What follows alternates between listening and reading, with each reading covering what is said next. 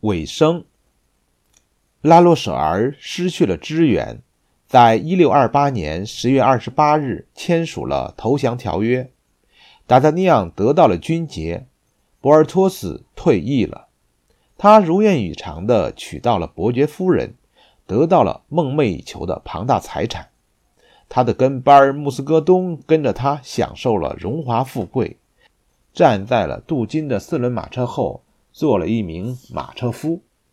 阿拉米斯在去洛林旅行时失踪，他的朋友们也没了他的消息，直到后来才听说他真的皈依教会，进了南西的一所修道院，而巴赞跟着他做了一名不受神品的修士。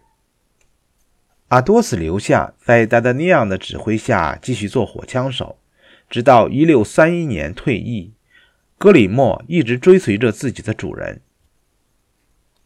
达达尼昂和罗斯福尔经过几次一对一的决斗，慢慢尽释前嫌，成了不错的朋友。普朗谢更是在罗斯福尔的帮助下，成为了卫队里的一名中士。伯恩西格先生并不知道自己妻子的下落，但他也不担心。后来，他就搬进了王室的某一座城堡，据说施助均由慷慨的主教负责。